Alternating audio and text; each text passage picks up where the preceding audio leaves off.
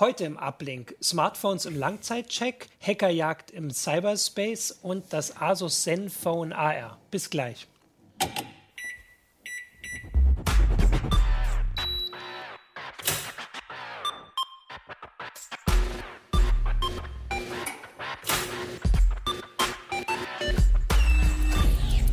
CT Uplink. Hallo, willkommen zu einer neuen Folge vom CT Uplink. Wir sprechen nochmal über das Heft 14, das Grüne, und zwar drei Themen daraus. Ich bin Martin Holland aus dem Newsroom und habe heute als Gast mit mir hier Jürgen Schmidt, kurz Ju. Äh, Hannes Schurler. Kurz, HCZ. kurz HCZ. Jan-Kino Jansen, kurz JKJ. Ju. Okay, dann, Juhu. dann bin Ju ich bin MHO. ich. Ach ja, du bist MHO, Die stimmt. Kürzel Ja, haben wir stimmt. noch nicht gesagt. Ja, da können wir eigentlich mal erklären, warum es eigentlich manche privilegierten äh, Kollegen ein zweistelliges Kürzel haben und äh, das Fußvolk wie wir nur dreistellig. Ne? warum heißt du eigentlich Jü oder JS, wie Jürgen Schmidt? Ja, das war das Problem. JS war bereits an den Chefredakteur der IX vergeben und ich hielt es nicht für angeraten, an meinem ersten Arbeitstag dem klarzumachen, dass ich jetzt ein Kürzel brauche. Ja. Äh, Und Umlaut von daher- ging wahrscheinlich nicht, weil es Umlaut noch kein fand ich scheiße. war. Also Ja, gut. Ja, also, aber es ist so, ne, dass früher gab es zweistellige Genau. Kürzel und ähm, die sind uns irgendwann ausgegangen. die Veteranen dann, haben das noch. Und Dann gab es drei und mittlerweile habe ich schon die ersten mit vier Stellen gesehen. Ja. Ja. seit einem Jahr ungefähr ist das so. Aber wir haben alle drei, du hast auch eins. Zwei. Äh, zwei. genau. Uh, Aber da muss man dann eins? auch schon 20 Jahre dabei sein. Ein- eins, oder? eins Ja? ist gut. Ja. Ja, wie ich lange denke. bist du da? Bist du, Äh, ist- keine Ahnung, 25 Oh, oder so in den Dreh okay. Ja, Oh. also schon ziemlich schlecht. alt. Na gut. Mal gucken, wann denn die fünf Beeindruckend. kommen.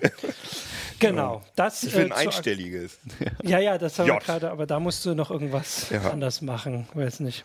Ähm, genau, aber jetzt reden wir über das Heft. Jetzt wisst ihr, warum die Kürzel drunter stehen. Was drüber steht, hat ähm, ganz groß in diesem Heft Hannes ähm, verantwortet. Du hast ja nicht alle Verbrochen, wollte ich gerade sagen. Nein, nicht verbrochen, verantwortet.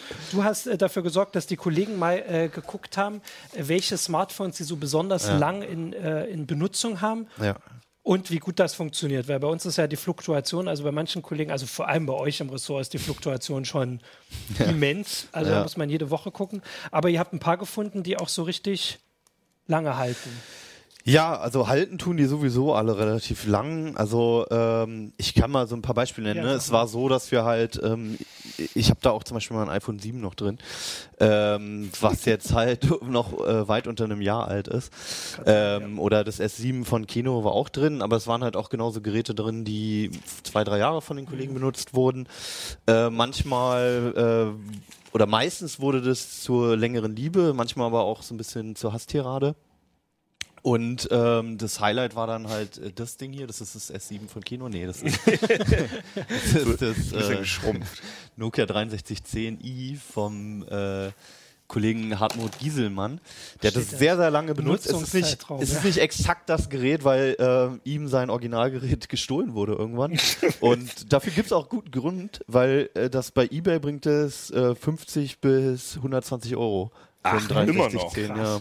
Das Krass. ist total krass. Warum? Aber da haben wir etliche von dem Schrank liegen, Äh, ne? Ich, ich glaube, es ist viel Nostalgie. Ja, also ich habe noch extra eins, das, die Geschichte habe ich glaube ich schon mal erzählt. Ich habe extra eins bestellt, um ein Foto zu machen, weil ich dachte, wir hätten keins. Mhm. Habe dann festgestellt, dass das auch nicht funktioniert und es war jetzt auch nicht so allzu leicht, die Kommunikation äh, mit dem Verkäufer. Ich dachte mit dem Handy die Kommunikation. die ist Nee, ist auch nee, nee, nee, nee. Also es lud nicht und es geht auch bis heute nicht an, aber es ist halt eine geile Farbe, ne? Und ähm, dann habe ich festgestellt, dass wir noch zwei Stück im Schrank haben in Und eins, unserem und Handymuseum. eins liegt auf meinem Schreibtisch noch. Ach, aus du hast Schrank. es. Ich ja. habe das gerade gesucht. okay, gut. Ja, gut zu wissen. Jetzt haben wir halt eins, was nicht funktioniert. Ja, also so schön. Geräte waren auch dabei. Und aber auch ziemlich durchmischt. Also es waren auffällig halt vi- viele Nexus dabei Ja. halt, weil wir das halt immer bevorzugen wegen des blanken Androids. Es waren eine ganze Menge ähm, Samsungs dabei, ähm, Apple. ein iPhone, ja.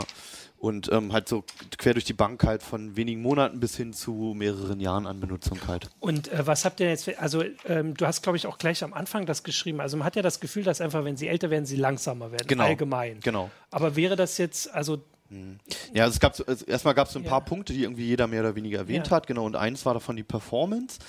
Und äh, eigentlich sagt ja jeder von seinem Handy, das ist irgendwie langsamer geworden als Ja. beim Start. Und ähm, zum Teil stimmt es auch, wobei man dazu sagen muss, mit äh, Benchmarks konnten wir es nicht belegen. Ah, Es ist so, wenn man, also gerade bei Android, wenn man mal den Cache dann gelöscht hat und sich nicht allzu viel an den Treibern oder so geändert hat, dann ähm, bleiben die, die Benchmark-Werte komplett gleich. Weil halt auch vieles, also all das, was den RAM belastet, was da für Programme im Hintergrund laufen und so weiter, die werden normalerweise sowieso dann rausgeschmissen, wenn ein Benchmark läuft. Das macht okay. halt, machen halt die Betriebssysteme immer noch, das Management. Ja, und das, was sich langsam anfühlt, ist ja zum Beispiel das Laden von Apps. Und Genau. das, wird ja, das wird ja in den Benchmarks nicht abgebildet. Genau, das wird in den Benchmarks nicht abgebildet, beziehungsweise es hat halt auch viel mit Psychologie zu tun. Nicht nur, das sage ich nicht, aber es hat halt auch einfach damit zu tun, wenn man ein Gerät längere Zeit hat, vor allem wenn man es mal ein Jahr oder sogar zwei Jahre hat, ne, dann hat man schon mal ähm, ein neueres Gerät in der Hand gehabt und was anderes ausprobiert und, und merkt halt auch irgendwie, Ja. die, die haben sich weiterentwickelt. Klar. Das erinnert mich so ein bisschen, als ich beim Daimler am Fließband äh, Autos lackiert habe. Am Anfang hatte ich so einen Stress, hinterher Ja, zu genau, kommen mit ja. den Autos. Und am Schluss war es easy. Ja, Also, Wahrscheinlich ist auch, wenn man, genau, man gewöhnt sich dran, man weiß genau, wo man drücken muss und dann ist irgendwann die App langsamer als genau, man selbst als man ist. selbst, ja. Da, darf ich mal ganz kurz eine Zwischenfrage stellen? Leute, die bei Mercedes arbeiten, die sagen immer beim Daimler. Was, woher kommt das? Das ist irgendwie so. Das sagen das alle? Das ist Schwäbisch, ja. Ich Ja, arbeite das beim kommt- Daimler. Das kommt da so in der Gegend, ist das üblich. Ja. Okay. Also wir arbeiten beim Heise.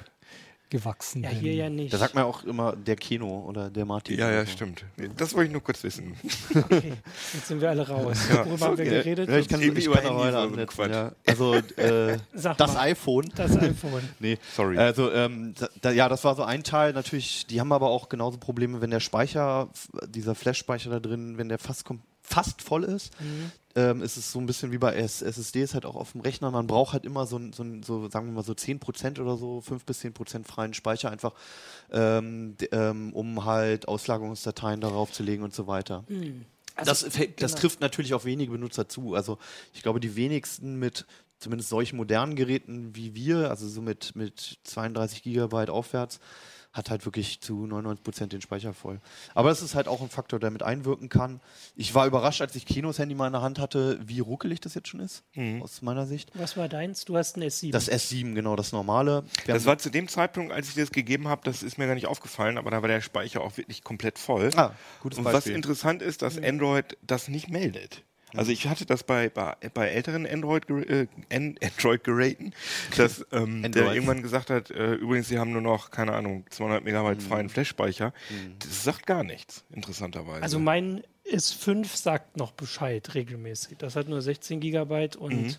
da kriege ich es immer mit. Vor allem kann man auch nicht Mhm. aktualisieren. keine Ahnung, vielleicht habe ich da irgendwas mal, weiß Ja. nicht was. Aber war denn die, die Idee von dem Test jetzt auch äh, zu gucken, wenn ich, also ich zum Beispiel jetzt nicht, ich bin mit meinem S5 jetzt, ich möchte mir jetzt was Neues kaufen, aber nicht was Neues Neues, sondern zum Also die Beispiel Idee das war S7 vor allem, wenn ich das, wissen, weil wir hatten ja die Idee zusammen, genau. ne? oder? Darf Ja, ja. ich das mal sagen? klar, ähm, dass ähm, wir einfach gedacht haben, dass wenn wir bei uns im, im Mobilressort Smartphones testen, dann haben wir meistens immer nur ganz kurz Zeit dafür. Das heißt, wir benutzen die zwar im besten Falle auch eine Zeit privat, aber weißt ja selber, wie das ist mit den ähm, Deadlines. also ein paar Wochen meistens. Und jetzt haben wir überlegt, dass wir einfach mal, äh, dass wir einfach mal sagen, die Geräte, die wir wirklich privat über äh, viele Monate benutzen, dass wir denen ja nun wirklich auf die Spur kommen, Ja. was die, äh, was die Qualität angeht und auch gerade was äh, so Sachen angeht, die man erst mitbekommt, wenn man die halt ganz lange in der Praxis Ja. benutzt. Zum Beispiel, dass Alex und mir aufgefallen sind, dass beim S7 so kleine äh, äh, Mikrokratzer äh, Ja. auftreten. Was beim iPhone übrigens auch passiert ist, trotz dieses hoch angepriesenen Gorilla-Glases,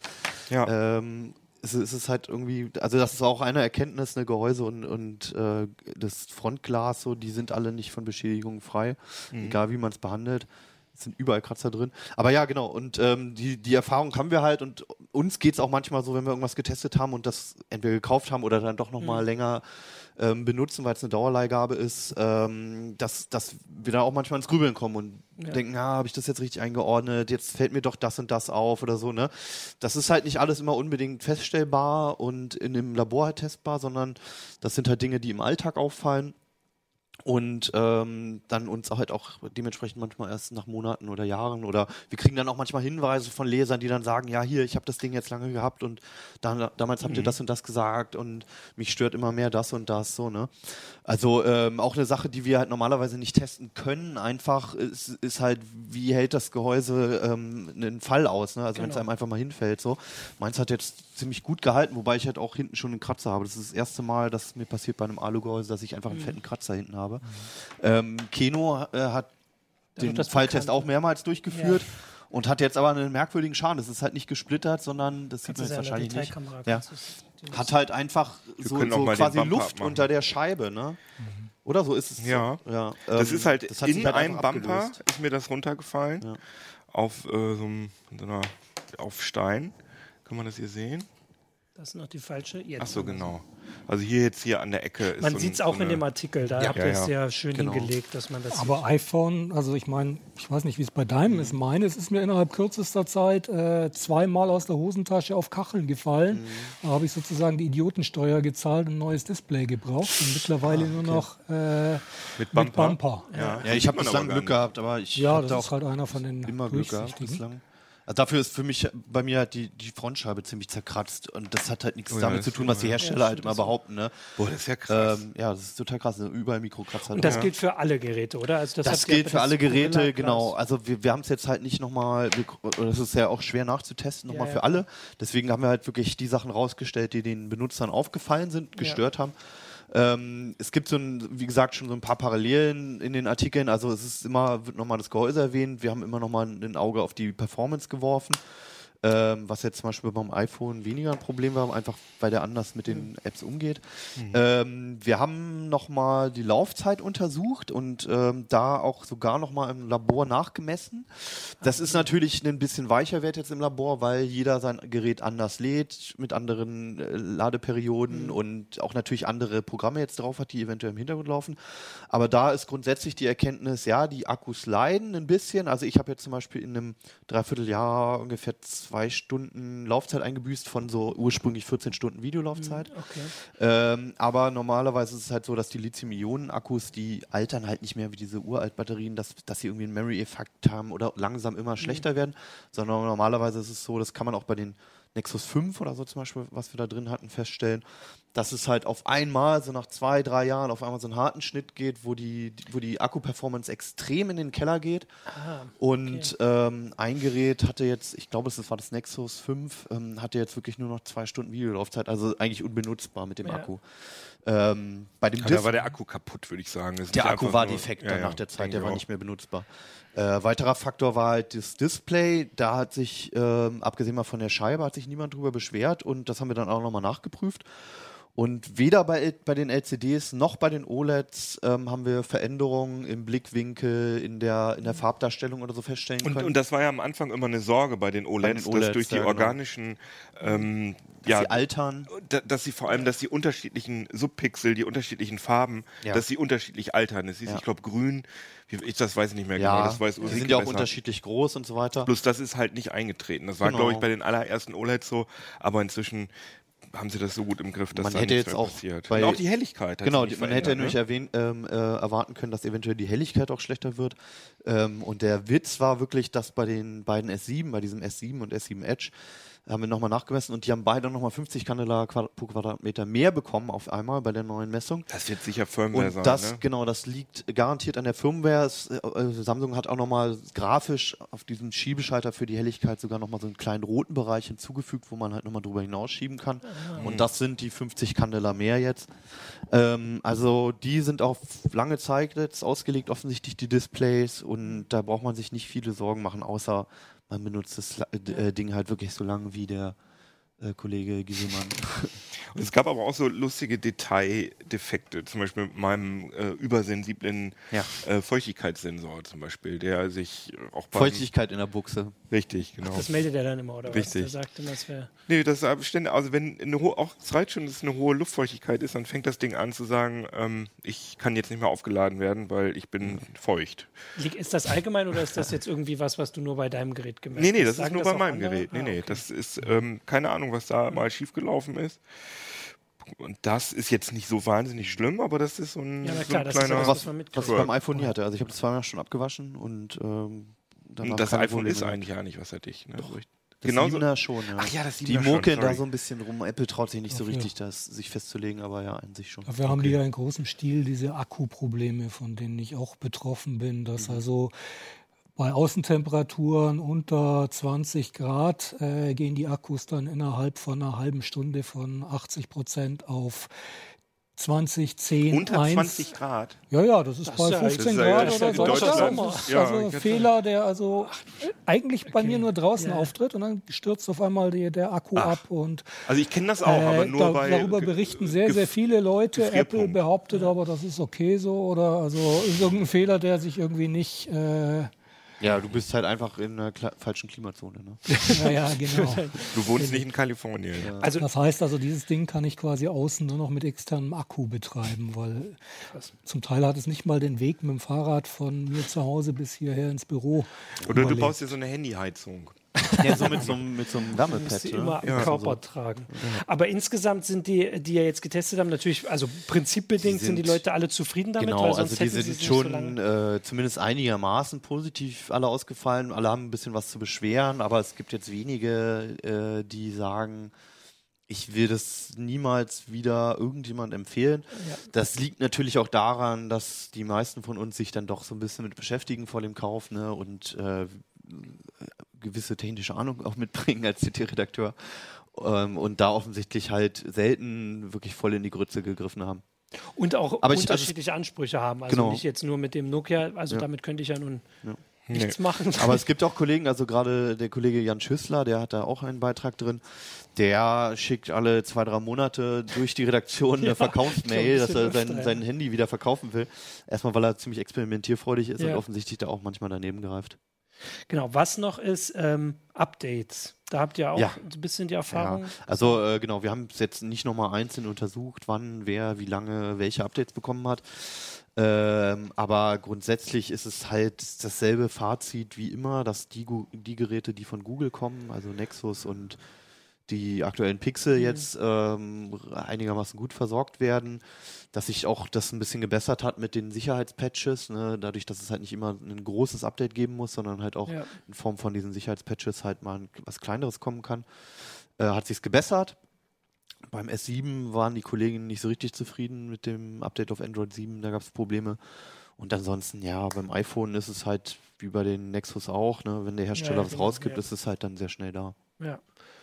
Genau, aber es war noch. Aber es ist auch nicht immer von Vorteil. Also ähm, gelegentlich verbessert sich die Performance mittlerweile mit einem Update. Aber es gibt halt auch Fälle von Geräten, die danach nicht mehr benutzbar waren. Bei einem Update ist es problematisch, weil man halt auch nicht mehr manuell zurück kann. ja, eben. Bei Apple sowieso nicht und bei Android nur sehr, sehr schwer. Und ähm, manchmal, wenn es dann halt schon sowieso ein, ein sehr lahmes Gerät ist und sehr zäh ist, sollte man halt lieber mal in Foren gucken und ein bisschen abwarten, ein paar Tage oder Wochen Ja. und schauen, was die Leute sagen. Also wir haben halt immer noch dieses Paradebeispiel, die Redaktion hatte mal in großer Anzahl ähm, iPads in Benutzung, iPad 1. Und äh, die wurden quasi komplett alle ausgenockt mit dem letzten Update. Ich weiß nicht mehr genau auf welche auf iOS-Version, wahrscheinlich 8 oder sowas. Und ähm, die landeten danach eigentlich alle im Schrank oder in der Ecke oder im, im Handymuseum bei uns. Okay, Ja. krass. Also man muss ein bisschen vorsichtig sein, Ja. wenn es dann schon wirklich sowieso hakt. Am Ende kannst du noch den, den Ja. Satz äh, vervollständigen. Genau. Alle, die So, alle bitte mitschreiben. Alle CT Ich diktiere den jetzt, ja genau. Alle, die die Strecke äh, aufmerksam gelesen haben, so wie ich jetzt äh, nicht nur in Vorbereitung der Sendung natürlich. Also der, der letzte Artikel äh, stammt von vom Kollegen Christoph Windeck ähm, über das äh, Moto G in der dritten Gen äh, Generation und der letzte Satz ist leider zur Hälfte verloren gegangen. Ich habe noch nicht genau nachgeforscht, an wen es dann gehakt hat. Äh, hm. Aber es gibt eine Korrektur im nächsten Heft und da lest ihr den Rest. Okay. Ich weiß gar nicht, worum ging denn der letzte. Es ging das darum, ging dass- um die Android-Updates. Ja, ja, genau. Erst kam das Android-Update, genau. dann ein Update, Zwei dann, Wochen später ein weiteres Update dann.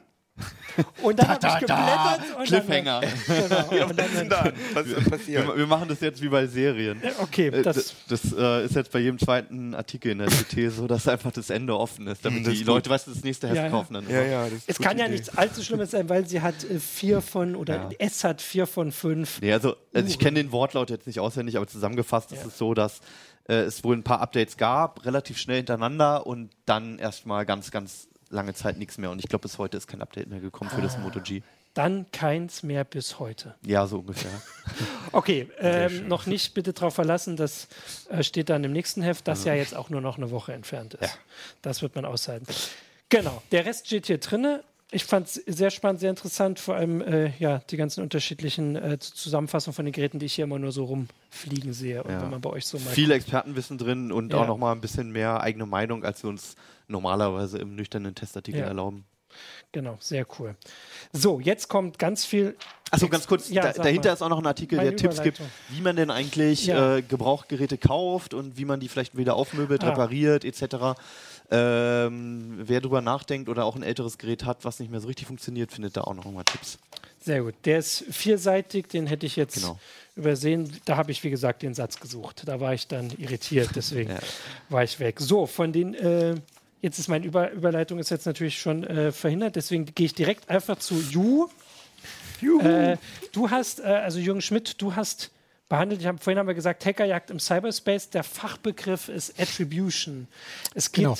es geht darum, wie finden wir raus, wer hackt.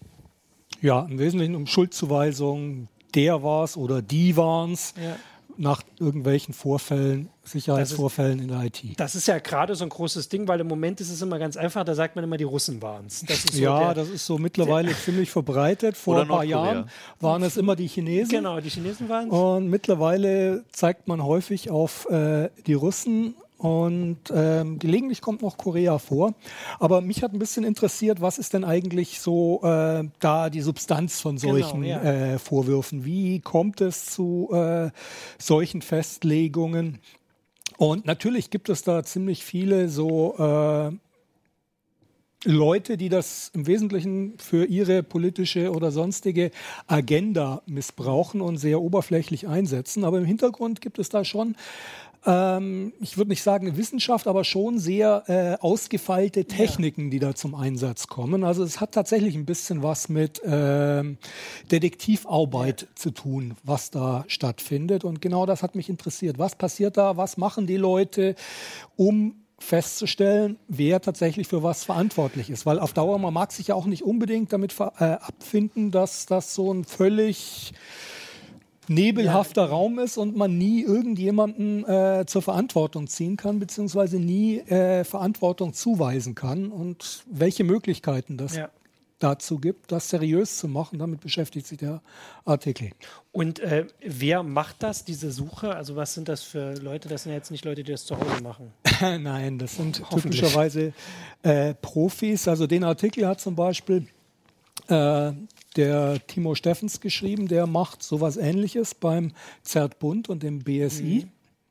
Was ist das? Der zerrt bunt? Das Zertbund, ja. Äh, Zert ist Computer Emergency Response Team, das sind also Notfallteams. Zertbund ist das, das halt für die, unsere staatliche Infrastruktur als Notfallteam zuständig ist. Und vom BSI, dem Bundesamt für Sicherheit in der Informationstechnik, betrieben wird. Okay. Also die werden quasi zum Beispiel gerufen, ich glaube, das war auch erwähnt, dieser Bundestags. Genau, da waren die sowas- eben äh, diejenigen, die da Notfallhilfe leisten Ja. mussten, analysieren mussten, was äh, Sache war und dann auch äh, die ganzen Rechner und die Netze wieder säubern mussten. Genau, aber erstmal beim Suchen, also die werden dann gerufen und das heißt, die haben ja schon mal Zugriff auf die gehackten Rechner. Das ist ja, ne, also da Ja. äh, guckt man dann. Dann gibt es eben eine ganze Reihe von Firmen, die sich mittlerweile darauf spezialisiert haben. Zum Teil eben sind das die Firmen, die eben auch äh, bei solchen Einbrüchen zu Hilfe gerufen werden. Wenn bei irgendeiner großen Firma, bei einem großen Konzern oder einer Bank oder sonst was eingebrochen wird und tatsächlich ein Einbruch festgestellt wird, dann werden sehr häufig auch externe äh, Berater hinzugezogen, um da festzustellen, was ist tatsächlich passiert eben Spezialisten. Und diese Spezialisten haben festgestellt, dass sie mit diesen Informationen, die sie da zusammentragen, auch eben äh, noch einen Schritt weiter gehen können und diese Informationen weiter auswerten können und gucken können, ob sie da nicht Muster entdecken Ja. können in diesen Vorfällen. Weil die Basis von dem Ganzen ist im Wesentlichen das, einen einzelnen Vorfall auszuwerten, ist enorm schwierig. Dazu reichen die Beweise fast nie aus. Sondern äh, die Basis ist die, dass du äh, einen großen Datensatz hast über 10, 20, 50, hunderte von Einbrüchen und da dann Muster erkennen kannst in der Vorgehensweise. Dass du zum Beispiel feststellen kannst, dass äh, der Einbruch erfolgt ist über eine gut gemachte Phishing-Mail. Da hat jemand auf einen Link geklickt, ist dann auf eine, einer Webseite ge gelandet, dann wurde von irgendeinem Rechner im Internet Schadsoftware nachgeladen äh, und wenn dieser Rechner, von dem Schadsoftware nachgeladen wurde, dessen IP wird zum Beispiel protokolliert oder gefunden. Und wenn da bei mehreren Vorfällen der gleiche Rechner verwendet wird, dann ist es naheliegend, dass die irgendwie zusammenhängen. Ja. So versucht man dann eben die Sachen, diese Einbrüche zu clustern. Also, also nach ähnlicher Vorgehensweise und es gibt eine Reihe von Indizien, die eingesetzten Tools, die eingesetzten Server, die IPs und die allgemeine Vorgehensweise, vielleicht eingesetzte Passwörter und so weiter, die ähnlich sind. Dann fasst man diese Einbrüche zu einem Cluster zusammen, gibt dem irgendwie einen Namen, Abt 1, Abt 23 oder äh, Fancy Bear oder sowas ja, die kennen wir, ja. und äh, sagt erstmal, die hängen irgendwie zusammen, da sind irgendwie wahrscheinlich die gleichen Leute involviert. Je mehr Indizien man in die Richtung hat, desto stabiler klar, wird ja. das. Das ist so der erste Schritt der Attribution, dass du erstmal gar nicht genau versuchst, es auf Personen oder Staaten oder Länder oder sowas festzumachen, sondern dass du versuchst, Angriffe zusammenzufassen in solche. Gruppen. Und im nächsten Schritt kannst du dann versuchen, diese Gruppen, diesen Gruppen dann vielleicht auch nochmal irgendwie eine geografische äh, Lokalisierung zuzuweisen, indem du eben in deinen Spuren nach Sachen suchst, die, die auf eine bestimmte Örtlichkeit hinweisen. Typisches Beispiel sind Zeitzonen, in denen Aktivität stattfindet Ja, das fand ich auch sehr spannend. Ja, genau. dass wenn du zum Beispiel eben feststellst, dass äh, die Arbeitszeiten deiner Einbrecher, weil man muss sich klar machen, die befinden sich sehr häufig bei so Spionagevorfällen über Wochen oder sogar Monate in diesen fremden Netzen und treiben sich darum. Und wenn dann irgendwann diese, diese Hacks aufgeklärt werden, dann kann man eben sehr häufig in Logfiles und so weiter feststellen, zu welchen Ze Tageszeiten waren die aktiv. Stimmt. Und wenn das eben zeitlich kontinuierlich versetzt ist und dann eben auch noch vielleicht besondere Feiertage, die eine lokale Bedeutung haben, in diesem Muster auftauchen, und zwar in vielen Fällen über einen längeren Zeitraum immer wieder, dann kann man eben anfangen zu sagen, okay, die kommen wahrscheinlich aus einer Zeitzone GMT minus 8. ja, Also das ist dann China, oder? Das ist, glaube ich, Ja. typischerweise China. Genau. Plus 8. Äh, plus 8, oh, sorry. Ja, genau, plus.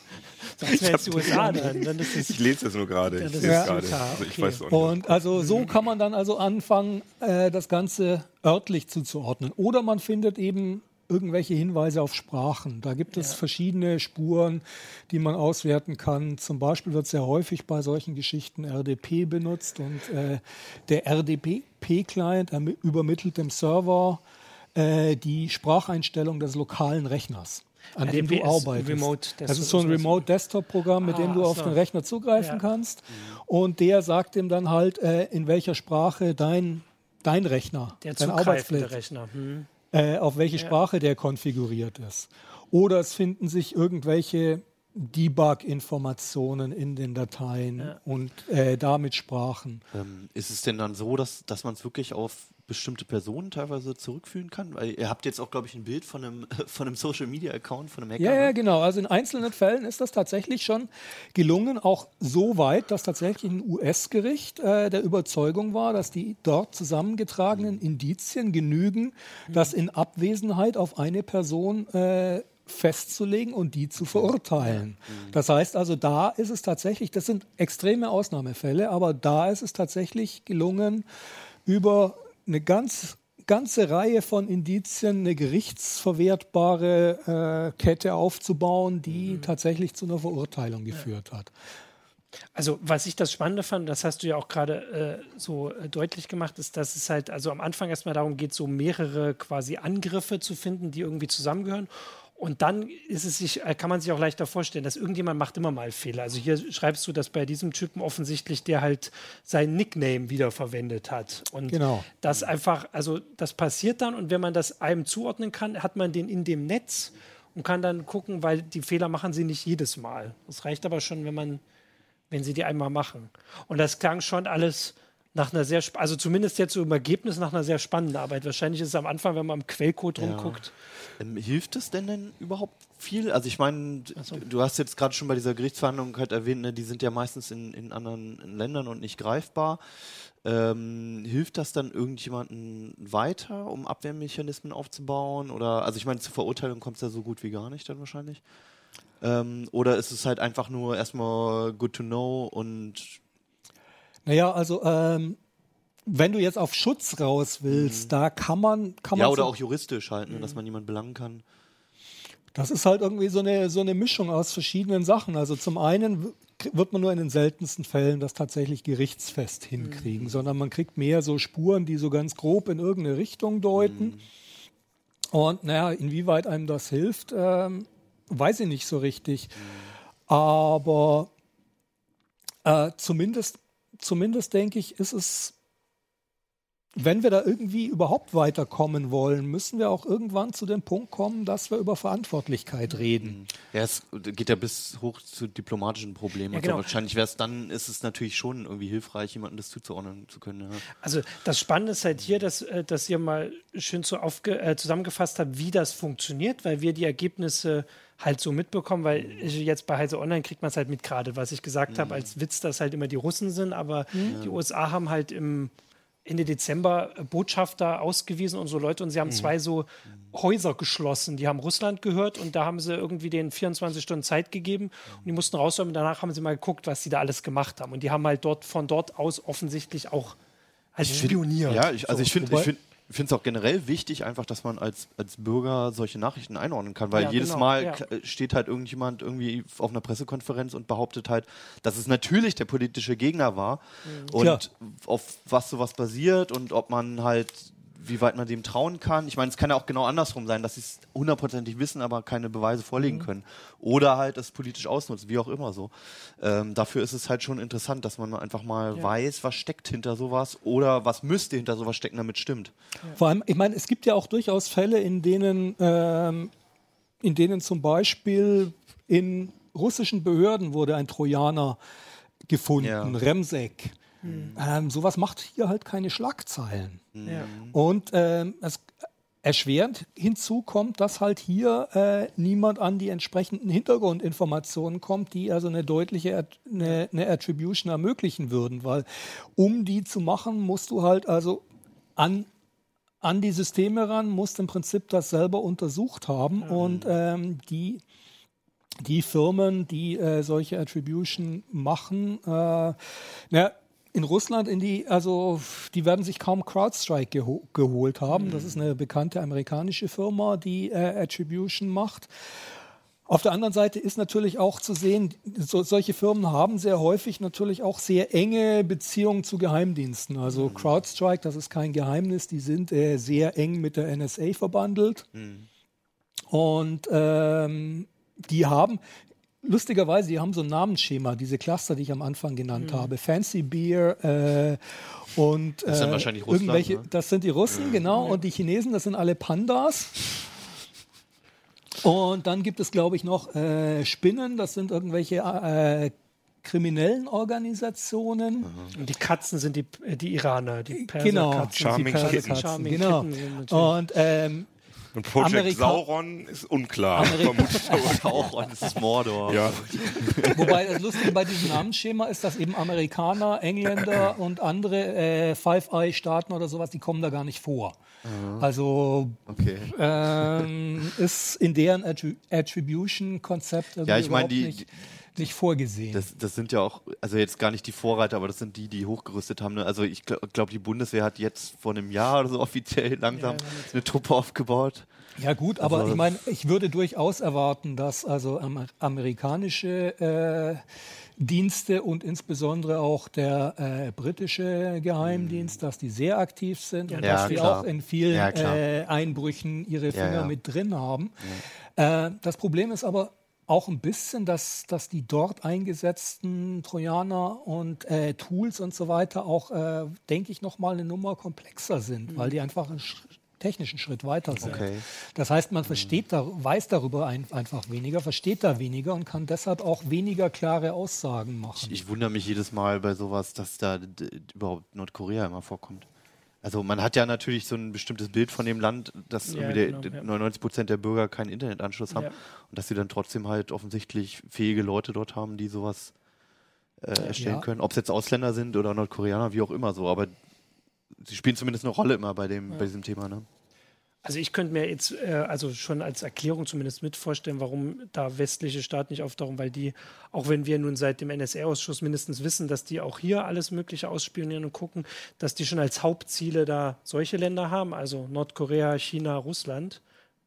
Und dass man dort das vielleicht nicht so, also dass dort die Leute, die das dort untersuchen, Also ich das weiß nicht, der veröffentlichen. NSA hat Angela Merkel abgehört, von daher also, Ja, die äh, haben ja- haben die offensichtlich ein sehr breites Interesse. Ja, ja, genau. Sie haben ein sehr breites Interesse, aber diese Angriffe, die halt sich, also zum Beispiel haben die doch, also bei der NSA ist doch klar, dass sie dieses iranische Atom, also diese Atomversuchsstätte da äh, infiziert haben mit. Ich weiß nicht, ob das die NSA Stuxnet. war, aber das Stuxnet. waren zumindest Genau, also es waren, Amerikaner. genau, es waren. Amerikaner und Israelis. Und das heißt, wenn im Iran das eine Firma untersucht, dann stellt die ihre Daten ja nicht online. Ja, also deswegen genau. werden wir das nicht erfahren. Also äh, Genau. auch wenn wir es erfahren haben, aber wir haben es genauso erfahren wie. Und die andere Sache ist natürlich auch noch ein bisschen, dass ähm, wie die, die Art und Weise, wie Medien funktionieren. Weil also, ich meine, so äh, eine Schlagzeile, die Russen waren es, äh, zieht halt immer und macht, bringt halt immer irgendwie Klicks und Leser, während also irgendein Fall in ähm, Saudi-Arabien, da wurde bei so und so eingebrochen, das interessiert halt irgendwie nicht so viele Leute. Und äh, da dann eine Schlagzeile, das war, war eventuell, was weiß ich, der französische Geheimdienst. Hm, Das, das ist irgendwie hier kein, kein so richtig großer Renner. Und von daher fokussieren sich auch die, die Gruppen, die, äh, die solche Attribution machen, also zumindest die kommerziellen, sehr häufig ein bisschen auf die Ja, spektakulären genau, Fälle. das kommt ja noch dazu, genau, dass sie sich natürlich darauf konzentrieren, was Schlagzeilen macht, wo ihr Name dann drunter Genau. steht. Ich hatte noch als, ähm, weil du das mit der Konsequenz, hatte ich gerade noch, ähm, aber jetzt weiß ich es nicht mehr. Vielleicht fällt es mir Fällt dir bestimmt ein. nach Ende der Sendung Das ein. fällt mir genau nach Ende der Sendung ein. Dann können wir jetzt mal zu Keno machen, wenn es mir wirklich. Wir machen da noch Wir machen zu Keno. Das Äh, wir, wir wechseln zu Keno und ich äh, habe vergessen, was ich noch sagen wollte. Deswegen. fällt dir bestimmt ein. ja, aber das haben wir jetzt geklärt. Dann ist es zu spät und. Oder wir warten jetzt einfach, bis es Martin wieder einfällt. Ja. Uh, der Schlimmste. Jeder kann einen Kaffee trinken. Und lassen so, Lassen die Kamera lassen so einfach weiterlaufen. Käppchen hier so, äh, so Und- und di- diese- di- und wir brauchen diese Jeopardy- Ich weiß es. Haha, danke euch. Gibt es zwar- eigentlich Ergänzungen, Berichtigungen? Das kommt da nicht so.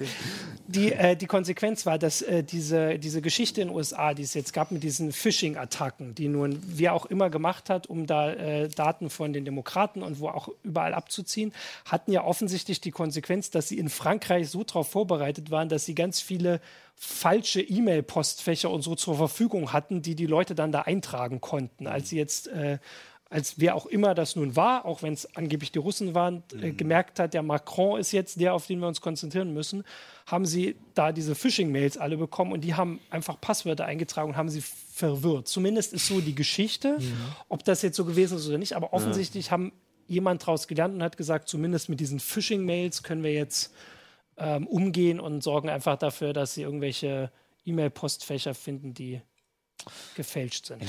Das war jetzt total wichtig.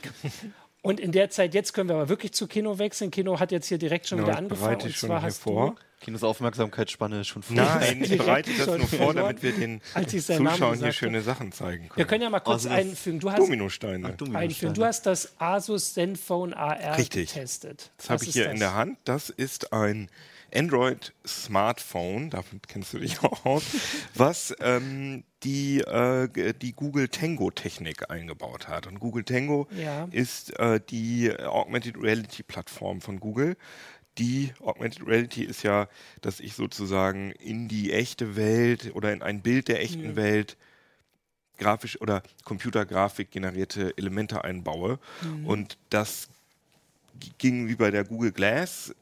Das war einfach nur ein Display, was einfach nur rumgeschwebt ist und wo dann einfach irgendwelche Sachen eingefügt worden sind oder angezeigt worden sind.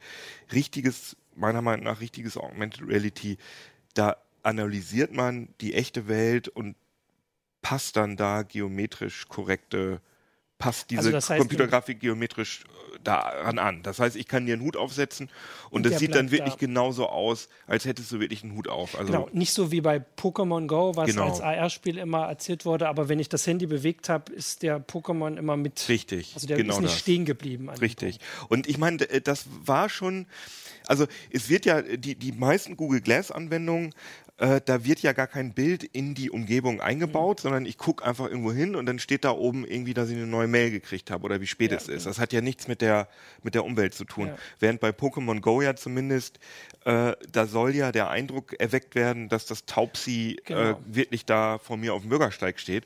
Und es ist ja zumindest auch einigermaßen okay, weil das wirft dann Schatten auf Mhm. den Bürgersteig, das, das Pokémon. Aber wie du sagst, das äh, Tracking funktioniert nicht richtig. Genau. Das heißt, wenn ich die Kamera bewege, dann äh, bewegt sich das Viech auch mit. Und genau das soll verhindert werden mit diesem Project Tango. Wenn wir hier mal in die Detailkamera, die hier auf dem Tisch, die flache, wenn wir die mal anschmeißen könnten. Genau. Man sieht hier, wenn man jetzt mal ein normales Handy, nehmen wir mal das iPhone, daneben legt, dann kann man halt sehen, dass hier in dem iPhone einfach nur ein, eine RGB, ein normales Kameraobjektiv eingebaut ist, während hier ganz viele Sensoren zu sehen sind. Ein normales, großes, ein kleineres und hier noch anderes Zeug. Ähm, und da sind insgesamt drei Kameras drin, wenn man das so nennen kann. Und zwar einmal die normale RGB-Kamera, also genau die gleiche wie im iPhone. Dann noch eine sogenannte Bewegungskamera, die ein Weitwinkelbild aufzeichnet und sozusagen versucht, die getrackten Objekte im Bild zu halten. Und ganz wichtig, eine Infrarot-Time-of-Flight-Kamera, die ein Infrarotsignal absetzt und dann guckt, wie lange wird kommt's das, wie, wann kommt zurück und dadurch Entfernungen messen kann. Ah, okay. Und dadurch ist dieses Problem, was du geschildert hast mit den Pokémon, kann dadurch natürlich ähm, deutlich verbessert werden. Weil das Handy wirklich genau weiß, da ist der Fußboden, Richtig. da ist die Kamera und, Ganz genau. Wenn wir hier so ein kleines Türmchen bauen, ich habe hier nämlich gerade schon vorbereitet, so eine Ja, App, mit der ja man den- Dominosteine. Den können wir mal auf kannst du es sogar zeigen und wir müssen es uns jetzt erklären lassen. genau, können wir sehen mal auf diese. Kamera umschalten. Ah, jetzt haben wir natürlich gerade hier den Vorführeffekt. Ich starte das nochmal neu, dass er Hold Tight sagt. Also für unsere Zuhörer, Wir Kino sehen hält die Kamera, äh, wir sehen das Handy, wie es gerade nichts macht. Ach doch, jetzt macht es was. Jetzt sagt er wieder Hold Das, wir Tight. müssen mit in die kleine Kamera gucken. Was sagt er? Hold tight. Äh, Stillhalten. Oh. Und es passiert nichts. Hm. Ich, Okay, ich schmeiß die App mal raus. Also das ist auf jeden Fall eine App, die heißt Domino World. Äh, die bringt ungefähr gar nichts, aber die soll. Aber äh, sp- schmiert oft ab und schmiert oft startet ab. schlecht. und was man damit machen kann, ist, dass man halt in der echten Welt einfach. Do ja, jetzt funktioniert Jetzt können wir nochmal auf die Kamera gehen. Jetzt sieht man, wenn ich das hier so in die Kamera halte, sieht man das echte Bild und ich kann jetzt hier Dominosteine auf. Jetzt steht hier so ein Dominostein, liegt auf meinem Handy drauf. Ist das jetzt so wie bei der HoloLens, wenn du jetzt das Handy mit der Kamera Ja. woanders hinhältst Will und dann wieder zeigen. zurück zu dem Platz kommst, dass die dann da noch stehen, an, Ja. an derselben Stelle? Und hier kann man auch sehen, dass tatsächlich, wenn ich das richtig sehe, Bisschen hoch, bitte. ist es tatsächlich auch die, Das ist Kino die, die Höhe, ähm, die Höhe meines Handys sozusagen damit eingebaut Jetzt wird. Und achso, jetzt spiegelt sich, ja. ich sehe schon. Also man sieht hier äh, auf dem, für die, für die nur Zuhörer, man sieht hier auf dem Display halt den Tisch, den CT-Uplink-Tisch, wo vier Dominosteine draufstehen, die allerdings nicht wirklich da sind. Genau, also wir Und sehen wenn die ich jetzt mal das Handy bewege und wieder zurückgehe, dann sind die immer noch exakt an der gleichen Stelle. Und Kannst du damit ist, auch interagieren? Jetzt? ja, ich kann die jetzt, ich kann jetzt Start machen und dann, Kannst du die umstoßen? Okay. jetzt sind die halt umgekippt. Aber so mit dem Finger oder sowas, sowas geht noch nicht. Ähm, Also nee, das geht ja bei der HoloLens so halbwegs. das geht, nee, das geht da nicht. Was man hier auch noch machen kann, dass ich, ähm, ist iMeasure oder Measure, das ist tatsächlich von Google eine App. Da kann ich jetzt ausmessen, Wie? Oh, Entschuldigung. Tut mir Oh, leid. da sind ja schon so genug Kratzer auf dem iPhone Kratzer, äh, ja. über den Tisch. Aber ich kann jetzt zum Beispiel die CT hier hinlegen, wenn wir nochmal auf die Detailkamera hier hinter mir gehen können. Und jetzt kann ich einfach mal ausmessen, wie lang ist eigentlich, äh, wie hoch ist eigentlich die CT. Und dann mache ich hier diesen grünen Punkt. Kann man das sehen? Sieht man das? Ja. Mach hier so. Und, dann mach dann so. Ah, Dann ziehst du ein Und virtuelles Maßband. Genau. darüber. Und dann sagt mir das Ding äh, 28 Zentimeter. Und ich glaube, DIN A4 ist tatsächlich, oder? es könnte auf jeden Fall hinkommen. Wenn du jetzt Kommt- fünf kommt Meter hin. gesagt hättest oder so, dann hätten wir das angezweifelt. Ja, das ist auch Aber nur, das ist ja, da, irgendwie sind das alles nur Demo-Apps bislang, Richtig, oder? das ist halt ein bisschen das Problem. Ähm, äh, Asus hat hier auf dem Teil schon, ähm, wie viel? Ähm, zwölf Apps vorinstalliert, die angeblich die besten. Und die einzigen wahrscheinlich. Du hast Nee, ja nee, es sind schon- insgesamt sind es es sind mehr. 30 oder so. ja, es ist schon, ist schon, ja, ist schon, finde ich, schon einigermaßen okay, wenn man bedenkt, das muss man vielleicht noch dazu sagen, es gab Tango bislang nur in Entwicklergeräten und es gab ein Ah, okay. normales Smartphone, in Anführungsstrichen, also ein Mainstream-Consumer-Smartphone. Das war das ähm, äh, von, oh jetzt, äh, das, Lenovo? Ja, genau. Ja, das stimmt. Lenovo Fab 2 Pro. Wer Ne? kennt's nicht? Ja. Wer kennt's nicht? 2 Pro, ja. Und das ist halt wirklich ein richtig, das war recht günstig. Es war aber richtig, ein richtig fetter Brocken. Also Ja. es war viel, Das viel war schwerer. auch nur ein Entwicklergerät. Also ich meine, das war so von, von der Aufmachung und so wollte das ja niemand kaufen. Ja, weil das wollte niemand kaufen, weil das Ding halt total fett und schwer gewesen ist. Ja. Und ähm, es war auch total untermotorisiert. Äh, es war auch noch lahm. Und das ist jetzt das erste Handy, was man benutzen kann, sage ich mal. Das ist äh, für Asus diese Zenfone-Reihe. Ich glaube, das ist im Moment aktuell ist das Zenfone 3, glaube ich. Ne? ich Zenfone nicht 3 im Kopf. Deluxe Ja. ist es, glaube ich. Und das ist ich habe die verglichen, das ist also wirklich nur ein minimaler Unterschied zu dem. Ähm, das heißt, es ist auch nicht viel größer. Das braucht doch wahrscheinlich auch eine ganze Menge Rechenpower, oder? Diese Ja, da ist ein Snapdragon, ähm, ich glaube 821. 821 drin, also der, weil das halt schon relativ lange in der Entwicklung ist, halt das High-End-Gerät von vor einem Jahr. Und was auch erstaunlich ist, auf dem Testgerät sind 8 GB Arbeitsspeicher drin. Das habe ich beim Android-Telefon noch Könnte natürlich auch darauf hinweisen, dass gerade die Anwendungen halt besonders viel Ja. brauchen. Richtig. Und äh, trotz dieser 8 GB hat man es manchmal, dass man manuell Apps abschießen muss, damit die anderen laufen. Und wie ist das? Also ist alles noch ein bisschen buggy. Akku, also wenn du das jetzt machst, sieht das dann merklich Akku? Wir haben ja vorhin Ja, schon ja. gesagt, dass man es beobachten kann. Tut es. Also es ist schon, wird schon warm. Ähm, und äh, zieht natürlich auch Akku, es geht aber. Es ist also, also alles okay. Das ist also ein schönes Gerät, ein schönes Handy, auch mit einer netten Kamera. Ähm, aber es kostet halt 900 Euro. Und ich weiß halt nicht, ob es mir das wert wäre. Wird er jetzt noch? Aber damit ich das mal ein bisschen besser verstehe, was wäre denn irgendwie eine richtig coole App oder Anwendung in zwei Jahren, die, die es für so ein Gerät geben könnte, die dich dazu bewegen würde, dir so ein Ding zu kaufen? Also erstmal Also halte mal so ich ins Blaue gesponnen. Nee, das ist eine sehr gute Frage. Also erstmal halte ich persönlich, finde ich AR geil, aber ich finde das total blöd, dass da ein Handy dazwischen ist, weil ich will die Welt so wahrnehmen, wie ich sie halt wahrnehme mit meinen Augen und dann sollen da irgendwelche Sachen drin sein und ich will nicht diese, dieses Zwischengerät, weil dann, das bedeutet für mein Gehirn nämlich irgendeine ja, eine Abstraktion, dass ich sozusagen noch einmal die echte Welt auf diesem Display sehe und Ja. das ist blöd. Deswegen will ich eine Brille haben, die äh, die Augmented Reality macht. Das gibt es noch nicht so richtig viel. Es gibt die HoloLens, die wir ausprobiert haben. Es gibt die ähm, Meta 2, die ich noch nicht persönlich gesehen habe und die Magic Leap. Das sind so die drei Ja, genau. Ja, großen. geben, in Anführungszeichen. Ne? Also Magic Leap, Ja, ja. ausgesuchter Kreis hat sie gesehen, Aufgabe, aber es ja. ist Ja, jetzt ja. nicht so, dass du den Hand nehmen Ja. kannst wie das oder die HoloLens. Richtig. Und dann ist natürlich die Frage, welche Apps sind dann sinnvoll? Ähm, die einzige App, die hier drauf, die ich äh, witzig finde, ähm, sind ähm, ist iStaging heißt. Die gibt sind aber mehrere dieser Apps drauf. Das ist halt eine Möbel-App, wo ich in meinem Wohnzimmer können wir auch hier mal ausprobieren, äh, wo ich irgendwo hin zeige. Ja. Und dann kann ich bestimmte Möbelstücke, zum Beispiel auch so verrückte Lampen oder so ein Hängestuhl, kann ich dann einfach hier in die, in die Gegend hängen. Ach so, hier brauche ich Internet und habe ich hier leider nicht. Kann ich doch nicht zeigen. Und, äh, Aber das sieht einigermaßen echt Ja, aus. Genau. aber Und das nützt ja halt nichts, wenn da.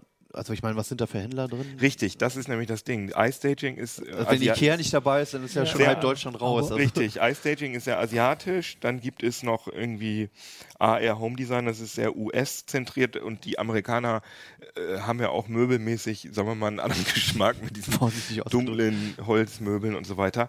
Aber du hast Ikea schon gesagt. Ja. Ikea hat sich ja schon committed für ähm, Apple ähm, was zu entwickeln, weil Apple hat ja, Ja, hm. ungefähr parallel zum äh, Launch dieses Geräts ähm, AR-Kit oder AR-Kit Hm. angekündigt auf dem WWDC. Da haben wir auch schon mal einen Ablink drüber geredet. Und das habe ich nicht so ernst genommen, muss ich ehrlich sagen. Hat aber. Ja, die haben auch nicht viel gezeigt. Ne? Nee, aber die, die Entwicklergemeinde, die sind hyper wie Sau, weil die sagen, ey, das ist mega geil, ich kann einfach in Unity, Unity ist so der Standard, ähm, die Standard 3D-Engine, wo auch viele Computerspiele und VR-Anwendungen drin gemacht werden. Ich kann super einfach AR-Anwendungen machen und das funktioniert mit dem iPhone 7 super mit der, mit der reinen RGB-Kamera. Und ich habe also mehrere Videos auf YouTube gesehen, wo Objekte also zum Beispiel so ein Flugzeug, was irgendwo draußen hingestellt worden ist, was, obwohl der Mensch total mit dem Handy rumhampelt, wirklich exakt an der Stelle bleibt. Ohne Und, diese besondere extra Richtig. Infrarotkamera. und dann fragt man sich natürlich, warum kriegt denn Apple das fast besser hin? Weil ich meine, so richtig geile Apps sind da nicht. Warum kriegt jetzt Apple das nur mit der RGB-Kamera besser hin als Google mit dem ganzen Schnickschnack? Es war, auch, es war auch kein iPhone 7 Plus, mit dem sie es gezeigt haben, sondern ein, ein normales iPhone 7, glaube ich. Ne? Ja. Mit einer einzigen Ja, ja, Kamera. und Weil bei dem iPhone 7, da hättest du ja schon wieder mehr Möglichkeiten durch zwei Kameras und so, aber Nee, nee, und vor allem, die, das ist ja genau umgekehrt. Du brauchst ja eigentlich eine zusätzliche Weitwinkelkamera, damit du die Objekte möglichst lange im, im, in der Sicht hältst. Und da ist ja nur zusätzlich eine Telekamera drin beim iPhone. ja. Ja, und stimmt. da das hast ist ja eher ja. kontraproduktiv. So richtig eine App, also was du jetzt, also du hast es ja gesagt, eigentlich warten wir auf die Brille oder bei mir die Kontaktlinse. Mhm. Also, weil das ist jetzt dann trotzdem weiter eine Spielerei. Also, Also, ja, ich weiß nicht, du hast es so ein bisschen abfällig gemeint, äh, dass, dass du, du willst irgendwie Gegenstände platzieren können. Also für mich sind diese, wäre der Mehrwert von AR tatsächlich zusätzliche Informationen einzublenden. Mhm. Also wenn ich mit dieser Kamera äh, dich filme und ich habe ein chronisch schlechtes Namensgedächtnis und Zum das Beispiel, blendet ja. Mhm. mir dann Jan Keno ein, sodass ich irgendwie nicht jedes Mal stottern muss. Äh, Sexuelle Präferenz. ja, du hast auch Genau. Suarez gel gelesen. Ja, oder? ja, natürlich. Ähm, Das- das- Buchempfehlung Dämon von Suarez. lesen. Ja. Genau, ist gutes Äh, Buch. aber das wären tatsächlich coole Sachen, die ich mir wünschen würde irgendwann. Oder das ist der Eiffelturm. Oder guck mal, der große Wagen. Ja, ja, also gerade solche Tourismusanwendungen. Bloß du willst halt nicht immer die Welt, du willst nicht durch Nee, dein nee, Handy klar, gucken, du willst das irgendwann dann das in der eine Brille zu haben, klar, aber das ist natürlich nochmal eine Klar. zusätzliche Ingenieursherausforderung, das irgendwie äh, in tragbares Format äh, zu bringen. Aber überhaupt erstmal die, diese Transferleistung, Objekte in dem Bild zu erkennen, Mhm. die zuordnen zu können und das am besten lokal und also ich weiß nicht, also weil wenn, wenn das alles irgendwie ge mit Cloud gekoppelt ist, dann wird es schon ziemlich schnell ziemlich scary. Das denke ich auch. Ja, gut, da kommt man wahrscheinlich nicht mehr raus. Ne? Ja, Das glaube ich, ist, ist echt ein zweischneidiges Schwert. Also bloß das Ding ist halt, dass im Moment, also bei dieser, bei dieser Smartphone-Lösung, das finde ich halt auch ein bisschen schwach von Google, dass sie jetzt Tango so, so halbseiden promoten, aber dass Google selbst auch nicht tolle Apps macht, sondern die, die, die, die App, die Google auf, auf äh, einigen Veranstaltungen schon gezeigt hat, ist äh, so eine App vom amerikanischen Naturkundemuseum, glaube ich, wo du dir einfach einen Dinosaurier in den Raum stellen kannst. Und das ist nett und niedlich, aber das ist halt ein grob gerendeter Dinosaurier, der sich bewegt. Und man denkt so, hä, ja, toll. Wo ist denn da jetzt Also der jetzt habe ich Mehrwert? jegliche Lust darauf verloren. Oder auch, oder auch die Spiele, ne? Die Spiele, es gibt irgendwie so ein Spiel, wo man so eine Burg bombardiert und dann öffnet sich halt auf diesem, auf meinem Tisch, öffnet sich dann halt so eine große Spielfläche. Aber ich sehe sowieso hauptsächlich die Spielfläche, Ja. dass das auf meinem Tisch stattfindet. Ich will da nicht immer so mein Handy, will nicht immer so meine Umgebung Ja, fotografieren. außer es ist halt ein Spielelement, dass du halt drumherum gehst und irgendwie. weiß Ja, tue ich wie- aber nicht. Ja, also Sondern das das wäre halt wiederum cool, ne? Oder wie bei, wie bei der, der HoloLens, bei dieser Mhm. Minecraft-Version, die immer noch niemand gesehen hat. Da könnte ich mir halt vorstellen, dass es halt von Vorteil ist, wenn du mal auf die andere Seite gehst und, Ja, da, und unter irgendwas drunter guckst oder sowas, ne? Es gibt Das auch, es halt gibt zum Beispiel, wenn, kennt ihr, äh, kennt ihr Katamari Damachi, dieses äh, Katamari? Ich, hab, ich wusste schon nicht, was es ist, als ich es gelesen Ah, ja, habe. okay. ja, ich liebe das, bin großer Fan davon. Das, Was ist denn das unsere- das ist ein japanisches, äh, sehr weirdes japanisches Spiel, wo man, wo eine Spielfigur äh, ihre Umwelt einrollt. Das heißt, du, Ah, du rollst dann erst dieses Handy ja. ein, wird dann immer größer und irgendwann ganze Bäume und Häuser und irgendwann, und irgendwann rollt dieses Viech äh, das komplette Universum ein, also ganze Planeten. Und äh, der Macher davon, der hat auch so ein AR-Spiel für Tango gemacht, wo deine Umgebung anfängt zu leben, wo so ein quadratisches Wesen, so ein Kastenwesen sozusagen, läuft dann in deiner Wohnung rum und dann kannst du so eine Wolke nehmen und da drüber platzieren und dann regnet das und so kleine Re Rätsel lösen. Das ist schon ganz niedlich. Aber obwohl ich super Fan bin von, von Katamari und dem Entwickler, habe ich das nach fünf Minuten auch aufgehört, weil halt ich immer gedacht noch habe, ohne AR machen, ne? Du könntest das Ja. ja so auf dem Bildschirm machen. Also für Ah. mich sind das halt alles Spielereien, wo ich sagen würde, okay, wenn ich, wenn mein Handy das könnte, würde ich es mir auf jeden Fall mal angucken. Dann Mhm. Ja, nicht so mehr ist das. Die Frage ist jetzt, wie viel kostet jetzt dieses Gerät mehr als das Ja. ohne Tango? Das gleiche gibt es ja offensichtlich. Du hast gesagt, ja, genau. Ja, so ist es also nicht ganz identisch, aber so ähnlich. Äh, Das kostet 100 Euro mehr. Und dafür kriegt man aber auch noch ähm, Daydream-Kompatibilität. Daydream ist ja das VR, die VR-Plattform von von Google. Und das ist halt auch der unique selling point, weil Asus kann nicht sagen, das ist das erste Tango-Phone, sondern sie sagen, ja- weil es gab ja schon das, äh, ne? Fab 2 Pro. Genau. mal gucken, genau. Äh, sondern sie müssen jetzt sagen, ähm, das erste Android-Phone mit Daydream und Tango. Okay. Und es ist aber leider auch kein Daydream-Headset mitgeliefert, aber das hat halt ein gutes OLED-Display. Also es ist schon cool. Aber Und der Gesamtpreis- 900 Euro ist genau, halt 900 hart, ne? Sind, also sind 100 Euro mehr als das andere und 900. Ja. Okay, also noch, mich hast du jetzt noch nicht überzeugt, auch wenn das irgendwie Das schon. war auch, glaube ich, Kinos, äh, nicht. Kinos Absicht. Nee, nee, nee, also Nee, natürlich, aber es ist schon. Also du hast- so wie du es gesagt hast, also ich habe ja, es gibt immer noch dieses sehr beängstigende Video, wie das irgendwann aussieht Mhm. für uns alle, wenn wir alle in der AR rumlaufen mit unseren Brillen. Ähm, nee, nee, das, das, so weit sind wir mit noch dem Ding auf jeden Fall noch lange nicht. Wollen wir zum Abschluss noch ein kleines Quiz machen? Mach noch Zu ein dem Fingerabdrucksensor? Mach, Aber während du suchst, sage ich nochmal, Mach also das ist ich weiß nicht, durchaus ein ja. ordentliches Handy. Es hat auch mir ist immer die Kamera wichtig, hat ein schönes Display, Akkulaufzeit, okay, äh, okay, dieses äh, Kunststoff-Rückseite ist jetzt nicht so toll. Das gehört sicherlich zu den fünf es nicht sagen. besten nicht. Handys, die ich, äh, die es im Moment zu kaufen gibt. Aber es ist jetzt auch nicht unbedingt das, was, wo ich 900 Euro für ausgeben würde.